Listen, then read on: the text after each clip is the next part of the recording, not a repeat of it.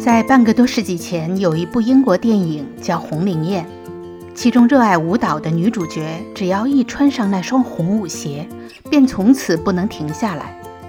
在我的印象里，住在洛杉矶的谢露西也是一位这样的舞者。毕业于北京舞蹈学院的她，从中国到美国一路走来，始终没有放弃过她的舞台。在一个上午，我来到她的工作室，就在她最熟悉的练功房里。我们席地而坐，聊了起来。你好，Lucy。你好，Cindy。你知道我每次见到你，你不是穿着练功服，你就是穿着演出服。我几乎都没有看到过你穿便装的样子。是，我觉得这个人不是活在人间的。有没有这种感觉？有有有有有，我肯定不是第一个说这个话的人。嗯，是是，每次我参加任何活动，如果说看我穿着便装出席，觉得很惊讶。对，你今天是来演出的吗？对呀，你今天是来吃饭的吗？对，没有，永远没有吃饭的时候，所以就是应该是不食人间烟火给大家的感觉。没错，嗯，绝对的。尤其你都是要么就是飞天呐，嗯，对，要么就是这个涅槃呐，嗯。我觉得基本上都是感觉就是天上的仙女，没有没有，就是一直在修行当中，舞蹈也是一种修行。其实这些日子一直在看，因为刚刚过完春节，每年春节的时候，嗯，你都会有一场大戏，一六、一七、一八、一九，然后我每一年看过来。疫情都没有中断，嗯，是，包括像去年你在雪地里，嗯，跳的那场舞，就说其实作为中国人来讲，看很多的民族舞也好啊，现代舞也好，这并不是一个特别新鲜的事情，是。但是我觉得在美国，像你这样的一个人，还是相对于来讲是比较少的一个现象和存在。我觉得是一种坚守吧。对，首先我没有放弃自己的梦想，嗯，然后在不停的做创作，同时。也教学，这个就是很不容易的，很难坚持的一件事情。你是北京舞蹈学院的，对，我是湖南人啊，但是在北京生活的时间最长，在北京成家立业上学，嗯，后来是二零一四年，对，二零一四年，对，来的美国。那你在来美国之前，你有没有想过，将来我去了美国，我这么年轻，未来我的职业生涯，我的？将来是应该是怎么样的呢？因为我们之前是在北京歌舞剧院，嗯，也是当主要演员嘛，所以就是全世界各国的这种演出，所以好像对于外界，就是外面的世界，没有什么恐惧感。也没有什么压力，就是相信自己的能力。我就在北京走出来的时候，我就在想，就像你那句话，是金子在哪里都会发光，就是坚守吧。然后我觉得一身本领一定有用武之处，没有任何压力啊，也没有任何担心。来到美国以后，从我我基本上是二零一五年开始到现在，每一天我都是过得非常非常充实的。真的很厉害，不得了！我刚才就看你在授课的时候，哈，之前我一直认为，因为每次看你的这些照片呐、演出啊，你带都是带着小朋友，嗯，而我自己也认为跳舞就是应该是娃娃功，嗯，但是我今天看你这个学员，基本上都是跟我年龄差不多的，是是是，对吧？对，那这样的人基本上都是从零开始，是业余选手，对对。其实对我而言，这个是一个很大的一个跨度，就是我的职业生涯从原来的专业院团、国家级的演员，到了美国以后，在舞蹈方面嘛，转换了一种模式。成人都是从零开始，他想来跟你学，那么我怎么样去改变他们？我是这么想的，所以也非常有成就感。就原来我在团里给演员上课，给演员排练，创作也是最好的这种艺术载体啊，你去给他进行创作。那么在这儿，我也没有放弃，我是希望。通过我这个学习学以致用吧，就是把这种高精尖的舞蹈教学模式带到民间，就是让更多的人能接触到这种高精尖的艺术。首先，他可能并不能说能达到一个高度，但是在他的这种身体力行，在他的这种艺术载体、他的肢体的有限范围内，能做到极致。我希望用一个生命。去改变另外一个生命，这样你才会有一种动力去做这件事情，而不是枯燥乏味的，只是在舞蹈教室里教教课，只是当成一个工作在做。我并不是这样，所以在我们这儿的学员，就成人学生，坚持一段时间，他再回头看他几年前的照片，他觉得我简直就是质一样，对质一样的变化。除了这个外在的舞蹈上的东西，更多的是一种精神的东西，我希望可以影响到他们。刚才提到这个精神上的东西，我就接着我刚才那个感受，包括这次是在这个西来寺的大雄宝殿里头，嗯就是我看了每年，我都会感觉到你在变化。嗯，因为其实舞蹈的这种姿态呀，还有音乐呀，嗯主题可能不一样，嗯但是我自己感觉到你的人的状态是有变化。是，你说的太对了。其实我认为人不用超越别人，就是每一年都在超越自己，这个很重要。像我们舞蹈演员是吃青春饭的，在我年轻的时候，我的脑子是没有那么丰满的，就是空洞的，只知道我要把这个技巧、技术技巧做到多好，对不对？我能做一串串翻身，我能空翻过去，我能大跳怎么样？但是等你有了一些阅历，等你的年龄增长以后，你会思考一些东西了。当你得到一些智慧的时候，你的人生是不会偏离的，永远向对的方向走。也是一种机缘巧合。每一年西来寺会向我发出邀请，说你的每一年的我们这个佛光春晚，最期待的就是你的节目。所以今年你可以给我们带来更多不一样的。我说，那么我今年就是希望做一个飞天涅槃飞天的，那我们就是要要来实地的拍摄。对结果法师们都特别的支持给力，就是大现场大雄宝殿里所有的跪拜的那些椅子桌子全部撤空。你知道我看那个、当时这段视频，浑身起鸡皮疙瘩，因为西莱斯大雄宝殿是不允许拍照的，不允许摄像。就是外人几乎主要没有去过西莱斯的人，根本不知道里面大雄宝殿的样子。而那天呢，我看到你那个视频的时候，我说这大雄宝殿跟我平时见的不一样了。嗯，那天的所有的众神，真的都为你倾倒。是，当时我们拍只有晚上的时候没有人嘛，我们才那儿晚上大概五六点开始开拍嘛，拍到后面法师进来，他说能进来看吗？我说好。最后一遍中间不带剪辑，我从头跳一遍，我跳给法师看。那一遍是没有任何出错的，然后我一跳，我也是自然而然，就是随心起舞的那种感觉，跳下来那边状态最好。然后法师回馈，哦，我眼泪都快流下来了，就感觉，哎呀，好像真的这个飞天仙女翩翩起舞，就在那一刻，你又是一种提升，又是一种修行，又是一种感悟。当你放下一切，因为当他拍我的时候，我会顾忌，我会顾忌我这个角度好不好看，我那个绸子扬起来好不好看。嗯当他在看的时候，最后一遍我说不用，我就从头到尾给你跳一遍吧，轻松的，就像排练一样。哎，你你无所求的时候，那个时候状态是最好。对你最松弛的时候，对，其实是你最好的状态。对，我特别想问你啊，在这个西来寺这个大雄宝殿光着脚跳舞，当你在雪地里光着脚去跳舞，你不冷吗？冷，怎么不冷？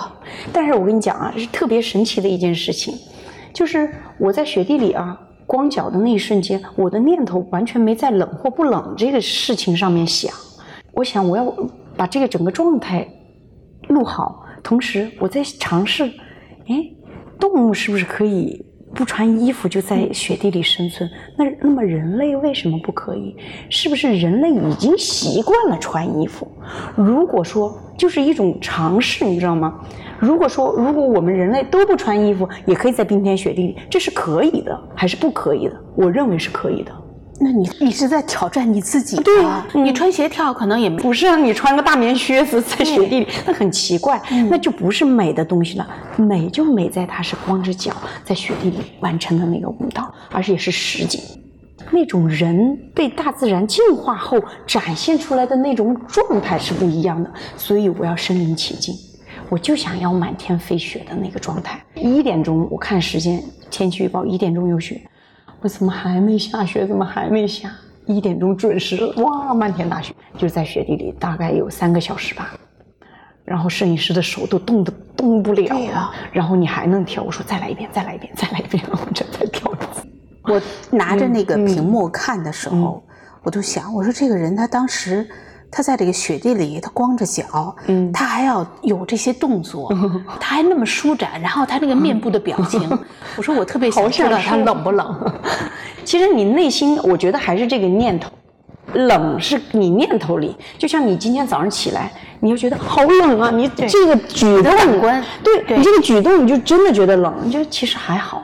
就是那个精神，所以我觉得精神的东西真的可以超越一切，真的就像人定胜天。真的，我认为是这样的。我真的就是通过我一步一步一步这样走过来，我遇到过很多很多的困难，但是我都没有放弃。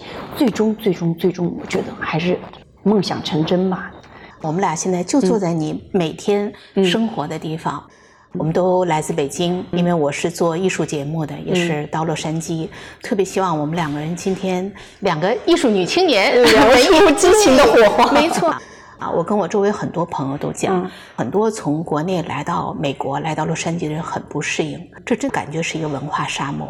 我们在国内可能每天都过着是一个繁花似锦的日子。嗯尤其像你，从小可能就是在这个舞台、飞机上，嗯，对，出国演出是，然后各种各样的场合，在这个环境里长大，你到洛杉矶以后，可能心里会产生一个特别大的落差。是，但是我好像这个身份的转换比较快，就是我的思路是很清晰的。首先，我在这儿要生存下去，对不对？首先，我就是要学以致用嘛，我可以把我身上的能力啊、本事啊发挥到极致。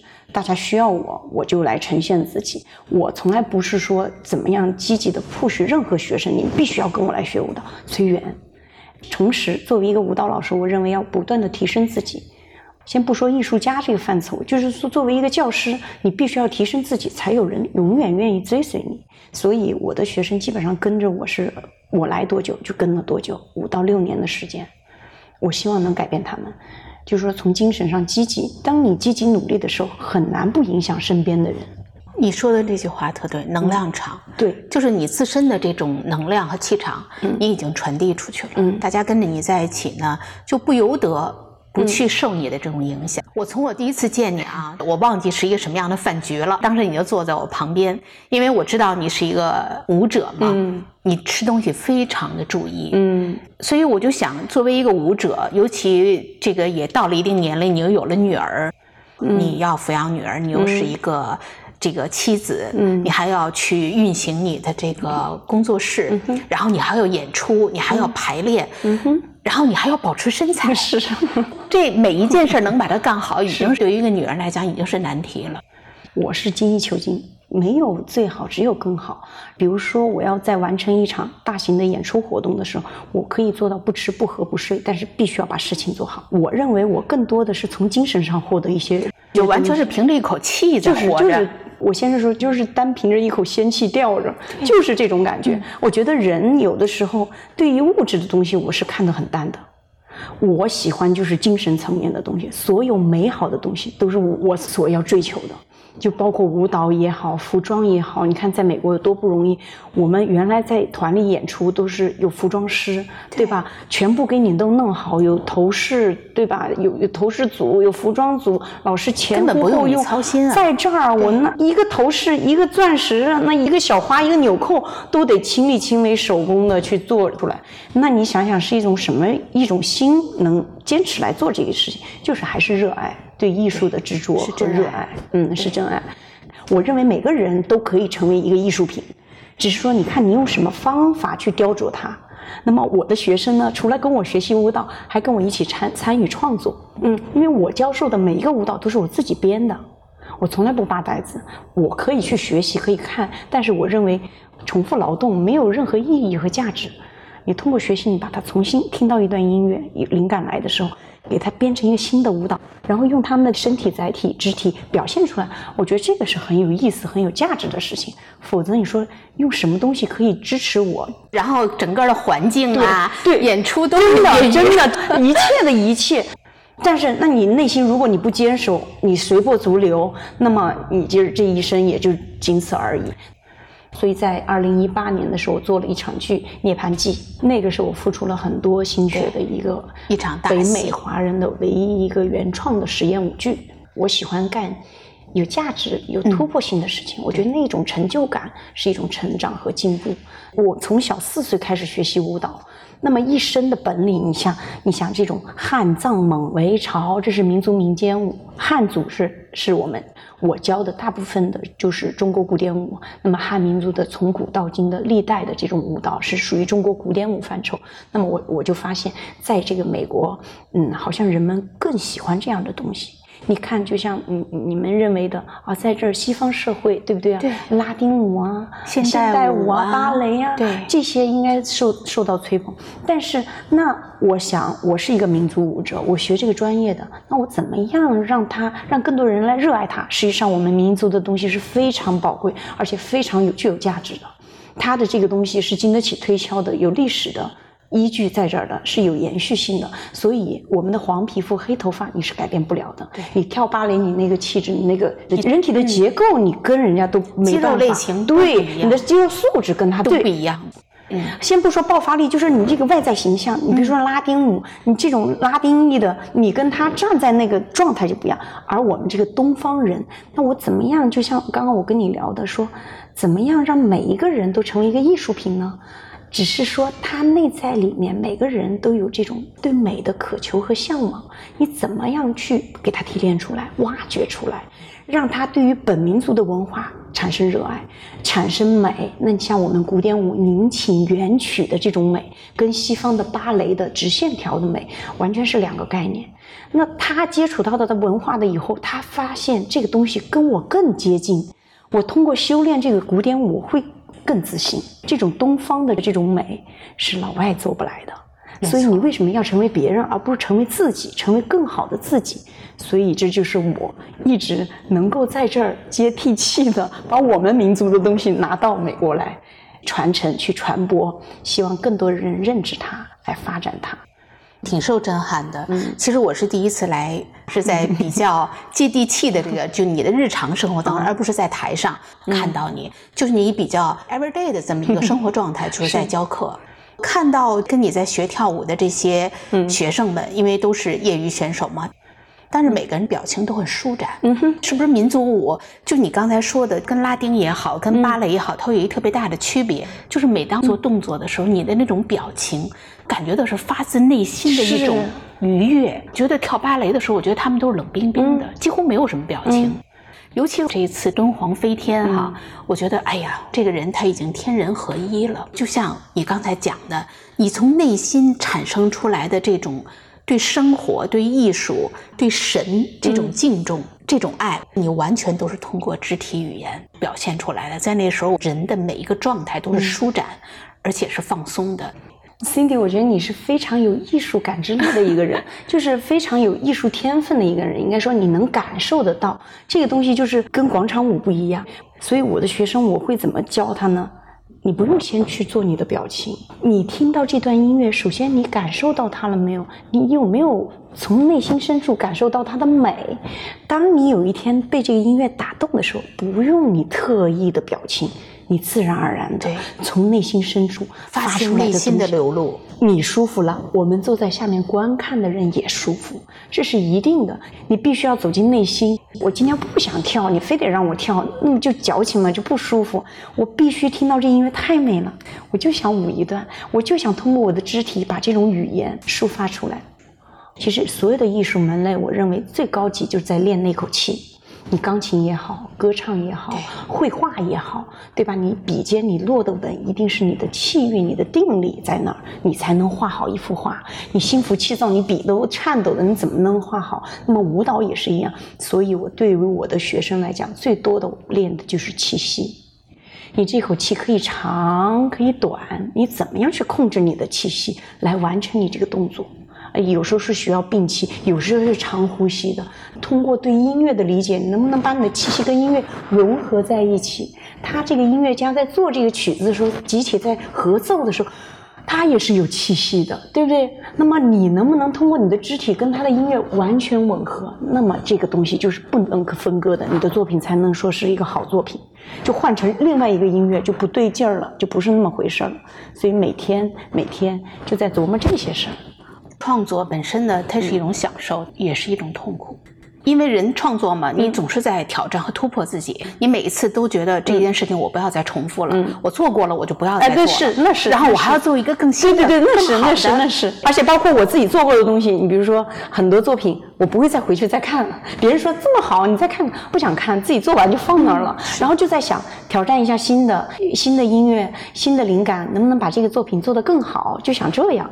但是我并不觉得它是很痛苦，而且真正创作不是挤牙膏式的，那不。不叫创作，就是一个火花，一个闪耀，就是你出来这个点，哎，我想到了，我今天就想把它弄出来，就很快就做出来了。就是你要说磨磨唧唧一点一点去编的时候，反倒就不是那个感觉，就是一气呵成的。你今天又给了我很多新的认识，嗯，因为大多数人都认为，就说舞蹈人像你说的青春饭，而且是孩子，嗯，尤其像我亚裔吧，多多少少对孩子有一些形体的锻炼呐，然后呢，将来是不是可以凭借这个作为自己一个特长啊，然后参加一些演出啊，让孩子能够更多的去见世面，然后呢，有一个挺拔的身姿，嗯嗯，就像今天看到这种中年以上的人到这儿来学跳舞，嗯，就是可能通过这种。改变自身的这种形象和气质，让他们自己内心又建立一种自信，觉得这个让我非常感叹。是我最早有学生就是因为生活的不顺，在美国，他甚至想到自杀。嗯，从走进我的教室开始，他说：“老师，我改变我自己了。从我的舞蹈教室走出去，我觉得天格外蓝，我的心情格外舒畅，因为你给我带来一些能量。我把那些东西都看淡了。我说：对呀，你没有什么比你的生命更重要。”对不对？人不能活成像一潭死水，每天要跟自己属于你自己的，你要珍惜它。你从精神上、体能上，他压腿都很疼，拉筋都很疼，都每个同学都是腿在那抖。我说坚持，今天痛一点，明天痛一点，你经常一寸，延寿十年。对，你就开了，你开了，你会觉得。我身体特别轻盈，我的情绪也好了。你每天在做练习跳啊，你这五脏六腑都得到锻炼了。你这个是无形的东西，你看不见，但你会觉得坚持一段时间，你变美了，变年轻了，然后你又重新开始爱自己，然后给了自己爱自己一个理由，对，也给了自己一个购物的理由，对，真的就是这样。所以人都是能量的转换，能量的影响，就是什么样的人才能被吸引走在一起，对吧？大部分我们的学生都是特别积极上进的。当你听到一段音乐，你从零上面有一所变化的时候，往上提升的时候，就是你多巴胺产生以后，你是会上瘾的。你觉得在美国这些年，就是一晃走过来也是七八年了，教了这么多的学生，然后每天这么多的演出，你中间有没有有一天让你觉得太累了，或者这个地方 太 low 了，或者觉得？不想干了，没有，真的有这个状态。我觉得，首先是你作为一个人，你首先得要适应环境，这是一种能力，不能说环境去改变你或者怎么样。你首先得要改变自己去适应环境。你怎么样把你的生活过得有质量？有有质量，对，而且有希望。当然会有瓶颈期，当然会有很疲惫。就做完一场活动，接着一场活动，我觉得很累。我是特别会生活的一个人。我会带着我的女儿和先生，我们出去旅行。嗯，我必须要放松。到一段时间，我要亲近大自然，从大自然里去补给能量。不然你就每天每天就是跟人打交道。这个实际上，当你能量高，你遇到高能的人，你是在成长的；当你遇到低能，你怎么能保证你一日遇到的人都是高能的呢？是不是？当当你遇到低能的人，你跟他在一起的时候，他可能就是消耗你的能量。是。但这个时候，当然我们教课也是，你作为一个老师也是，你每天都在消耗自己的能量上课，对不对？那你怎么样平衡自己？定期你必须得要补给，不管用任何方式，你就旅行。你看美国那么多风景，我通常是会进入山里面去住一段时间。就是人要学会先静下来。你看舞蹈每天蹦蹦跳跳，对。但是你如果没有静下来的这种定力，你是不会产生智慧的。所以你就跟别人没有什么区别，我永远都是在走自己的路，我明确我自己想要什么，得到什么，然后怎么付出，怎么努力，怎么能呈现出我的好的艺术作品，这是我想的最多的。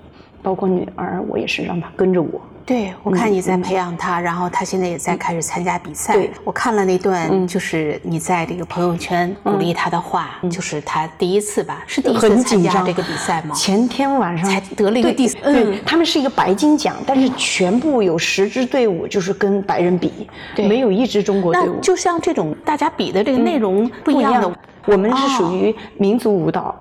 他们是属于现代舞，但总体加分，它评判是一样的。比如说你的技术技巧、你的表演力、你的空翻有没有，嗯，就这些，它是集体一起打分的。然后他呢，他前几天晚上就说：“妈妈，我不想去比赛，我好紧张啊，我能别比了。”我他多大了？他九岁，九岁。对，他说：“嗯，他说妈妈，我我腿搬不起来怎么办？”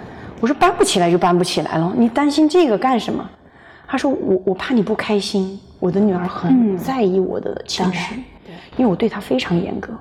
我对我自己如何严格，我就对她。后来她有一天，她爸爸说：“我们不能这样对她，太严格了，她会没有自信。”因为她的发展，我们学都学了几十年的舞蹈了，那你想她才学几年啊？你这么去要求她，不公平。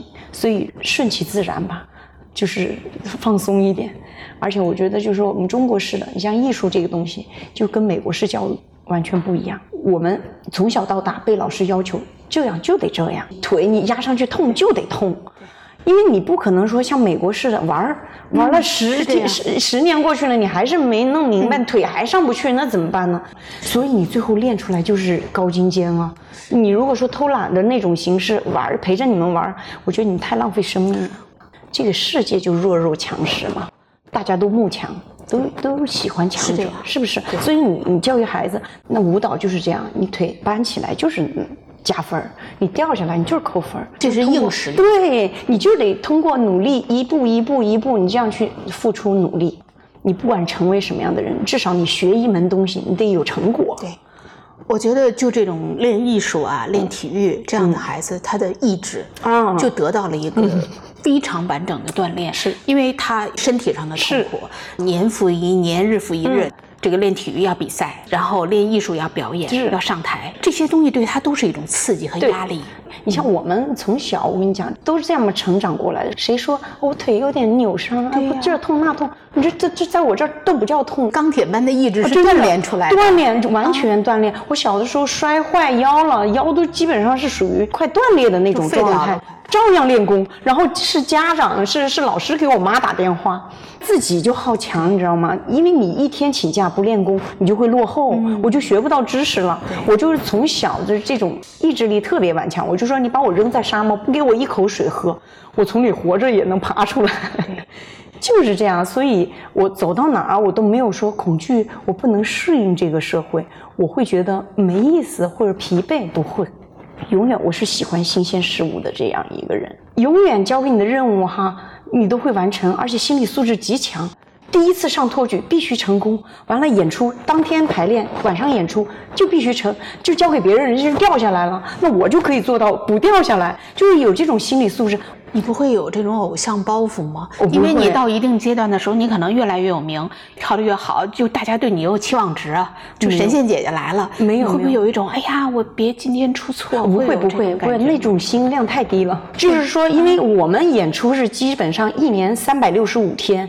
最多最多一年可能得两百五十场、三百场演出，这样基本上每天都在舞台上，所以这种心理素质早就练就出来了。高强度的这种对，根本不可能说在你身上会出现什么重大的失误啊或者状况。我上台之前，我一定是千锤百炼了，我才去上台。其实，所以这个东西我没有任何压力和包袱，我就是觉得在舞台上，就正规的舞台上哈，灯光一亮的时候，那个心里啊，就是太开心了。一让我跳舞，眼睛都亮了，浑身每一个细胞对马上绽放。而且就说，你说听到一段好的音乐，哎呀，那我们来聊聊创作，我就眼睛都发光了。嗯，就还是热爱，还是热爱。可能每个学习。艺术的人的初衷不一样，我是属于真的是我爸妈说我那一岁多只要放音乐我就不停的跳，我也学过钢琴，钢琴老师最后把我赶出去，你别学了，你还是去跳舞吧，因为练一会儿换人家练的时候我就在旁边跳，就好动就好动，就是特别热爱舞蹈。那时候十岁八岁还九岁的时候，少儿邮电杯舞蹈大赛我就拿了第一名。那么小，获奖获得三个 BP 机，免费，对对对，所以那个时候我爸妈说算了，他这么喜欢，我爸爸就是拿到录取通知书，一个是去广州学习专业的舞蹈，一个是在爸爸妈妈身边继续学习文化课，你自己学。你自己出去。我爸就很民主跟我说，你要自己洗衣服，所有的事情全部要自己干。我们家就我一个嘛，然后我跟我爸，爸爸，我一定要出去，因为我想跳舞。所以就就是特别喜欢跳舞，是多美好！在跳舞的那一瞬间，我觉得世界都是美好的，没有任何的杂念去影响到你。就是当你跳舞的时候，我觉得我的灵魂才回来。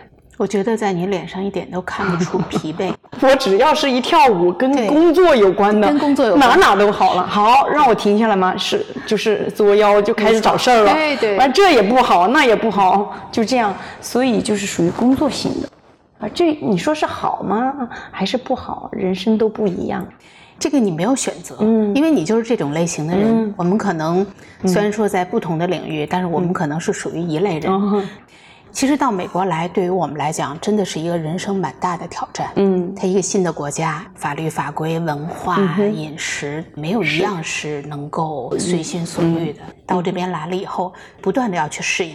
但是我们又是妈妈，又把孩子带过来，就你要面临的那种问题吧，都是难以想象的。然后在这个基础之上，你又想去追寻自己的理想，要活出自己的样子来。那更是难上加难，因为人你要想生存很容易，你有很多选择。是，尤其我觉得在美国这个地方，他会给你很多选择。是，但是你要想 A plus，那你可真得 得把那腿搬到头。对对对对。所以路漫漫其修远兮，我们慢慢来。就说你的梦想可能不像在国内那么快就能达成。是，你想国内我们做一个晚会，做一个项目。都有国家支持，对，而且都是有团队的，对对，我们这都是自己一个人干一个剧组，你过来人他也干不了你这个活儿，就是这样，所以那就把我实现梦想的这个时间拉长一点嘛，慢慢来嘛，不要绷得那么紧嘛，也不用欲速而不达，可能在这个过程当中自己又成长又学习了，又积累经验了。你来美国这么多年，像你原来在舞蹈学院啊。呃，就是相比较你自己的同龄人，我相信你有很多的同学，嗯嗯大家可能还都在国内的舞台上活跃。你觉得有时候看到他们，嗯，现在到你这个年龄了，是不是也都开始都基本上是下来了，没有再跳的了？就像你还战斗在一线也不多，因为就像你说的，舞蹈演员可能更多的是一个青春饭。所以我的老师都说，看你这样真的特别。为你感到高兴，他说你这一直还坚持着哈，练着功呢，不容易。所以老师说挺好，挺好。我觉得某种程度上，可能这个环境对你也是一个促进，因为人吧总是在一个比较舒服的环境里，绝处逢不容易走 出这个舒适圈。对对对对对。其实就是说，我们来到美国，给自己又重新打开一扇窗。国内的那么好的条件啊，当你选择另外一条路的时候，既然选择了，你就去尝试，你就去勇往直前。艺术这个东西也还是要坚持，你不能把它只是作为一门生意、一门谋生的，那是最低级的东西。你走在最低级，你就永远上不去。但是你发现吗？当你没有这个杂念，你有正念了。你输出这个能量了，反而到财富也来了。对对对，因为你没有这个杂念，因为就像你讲的，我们可能更多的是。唯利是图。如果说我做这个事情，它只是一个手段，你可能获取了财富，但是它很短暂。是的，因为我觉得人对这种正能量的这种感受，大家都是一样。就是你的你的德性得修好，厚德载物。你什么都不知，你就知道赚钱，那就是最后你追着钱跑，对不对？你把你的德性修好了，你想想，你每天在影响别人的生命，你觉得这种还是已经超越物质的东西了。对不对？你希望他更好，你每天都是。我希望 Cindy，我希望你每天都很好，你越来越健康，越来越美丽。你当这种念头一出去的时候，你觉得别人会排斥你，会不喜欢你吗？不会啊！你看到我的生活，每天就是教室开车回家，教室三点一线。我他们我学生说，你什么时候去购物？我没有时间购物，根本就没有时间购物，真的就是这样。那你更多的你的心思可能就不在这个东西上面了。其实这样很好，就生命更有价值和意义。其实你发现吗？人吧，当你把自己每天这个精气神吊满了的时候，你反而是年轻的。对，一定的，因为你老一直活在一个状态里，而且你的念头又又变成比较单一的了。我今天要完成这件事情，你不用闲在这儿东想西想，东想西想。就说人要有目标，不管你干什么，你比如说我今天做这顿饭，哎，没做过这个菜，我今天去挑战一下，这也是一种小的目标，对不对？人就怕你不知道自己该干嘛，每天大街上逛着，我觉得那种人是挺可怕的，嗯，没有意义。而且你发现，你一旦就说你能量无限，嗯一旦自己被发掘出来以后，哎，还可以，是自己完全可以干得好好的，你一点可以不比任何人差。绝对的，你想想我的这业余舞者，我就把它整到舞台上变成专业的，能不能？能，就是能。他们说老师我们不行，我说我根本不相信你，我相信我，我相信我自己能够改变你们，只要你听我的，你配合我。他们完全是零基础。然后就是老师，我晚上睡不着觉在背动作，你就背，你就是挑战自己。当你这件事情能完成，你非常有成就感，你下一件事情你一定能做成。这个东西是是一种挑战，你知道吗？所以你不要觉得，不要觉得我不可能跟 Lucy 老师去演出，可以，我告诉你，你给我一周的时间，我就能把你弄到舞台上你。说的我都想明天报名也来学跳舞了。就是就是，其实这个东西你，你你觉得我行，我怎么就不行？老师说他有办法，我就去配合他，我一定行。就是咱们以后不管是做什么事情，你都朝着正能量去走，你相信才会有嘛。你什么都不相信，什么都是否定式的，那你肯定什么都没有。你怎么样做到能时刻的调整自己的那个心念？坏事出来都是对应你，让你修为的一个对境。对，都是来度你。对，度化你的，那么你就抓住生活中的点滴，我们去去把自己变得更好。但是有时候往往一些坏事最终都变成好事对了。，就是这样。在历史的长河里，你回首去看，哎，如果当时没有那件事儿，你不会这样。对对，结果就当时没有那个人，对没，有那个人欺骗您，怎么会成长呢对？你还是傻傻的，对不对？接触很多像你这样的，就是各种行业的人，发现大家传递出来的那种感觉，就是那种执着和不放弃。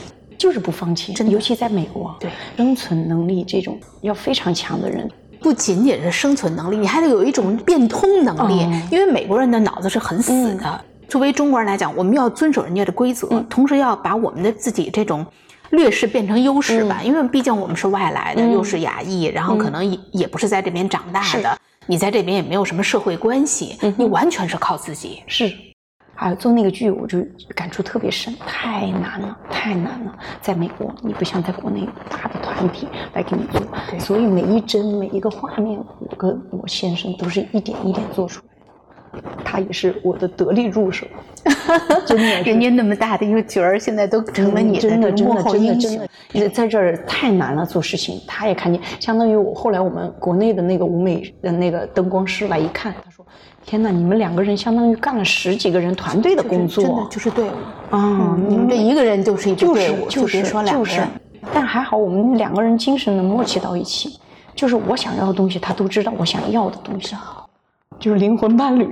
真的，这这个是生活的伴侣，是灵魂的伴侣。啊，就是你对方都读不懂你，也不知道你想要什么，你这很难生活在一起，对，是不是？而且你所做的事情，他 get 不到，他没办法 enjoy 你做的事儿，然后还觉得你天天不管家。是是，他们那全是抱怨啊没有，不会不会。哦，我我先生对我的认知是，他说我这世界上没佩服过谁，真的我挺佩服你的，真的你这种精神啊，真的太能吃苦了。对，其实我自己也有这个感受，夫妻之间也会有一个叫影子人格，嗯就是每一个人都是有一个外在的人格，然后有一个内在的人格。嗯当有一天你活成了他内心的那个人格，嗯他就觉得哦，那我愿意去，因为你可能是我在人世间另外一个存在。对对，可能我出于各种各样的原因吧，我可能做不成你那样。嗯，哎，但是呢，你可以，那我我就去支持你。对对，你先生也是做艺术的吗？他不是，我先生以前是一个运动员，嗯但是呢，他就属于那种很粗犷的外表之下呢，有一颗爱艺术的心，嗯嗯说我支持你，就属于爱艺术。有没有这种？